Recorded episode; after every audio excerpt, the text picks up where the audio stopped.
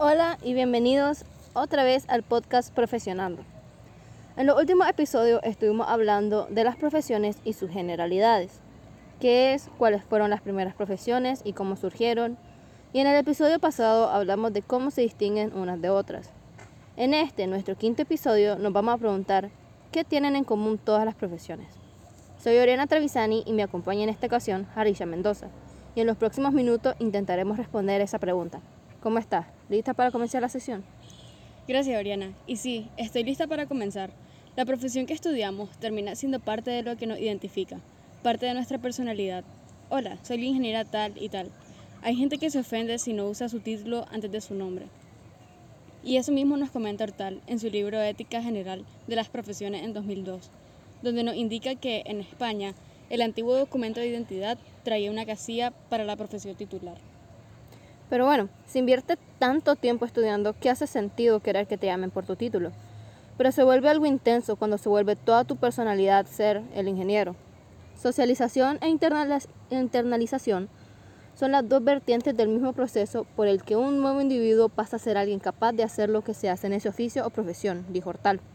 Comenzamos a actuar como los estereotipos de nuestras profesiones, eso es todo lo que somos, y al caer en esa mentalidad se vuelve casi imposible implementar nuevas ideas.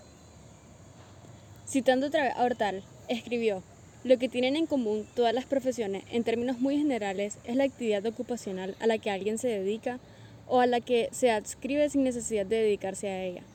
Millerson, en 1964, definió que toda profesión debe cumplir algunas características que permitan medir el grado de profesionalización de las diferentes ocupaciones, ya que los profesionistas deberían tener un sueldo elevado, un estatus social alto y autonomía en su trabajo.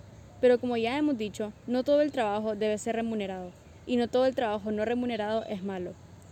Burrage, en 1999, desde una perspectiva funcionalista, explicaba esta posición privilegiada diciendo que las profesiones realizan funciones que son socialmente valoradas, tales como la utilización de capacidades basadas en conocimientos teóricos.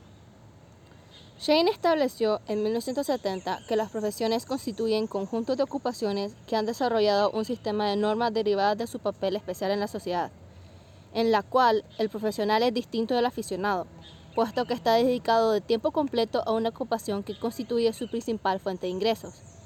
Se presupone que quien tiene una profesión tiene una fuente de motivación y la ejerce en forma continua, además de poseer un cuerpo especializado de conocimientos y habilidades adquiridas durante un periodo prolongado de educación y entrenamiento.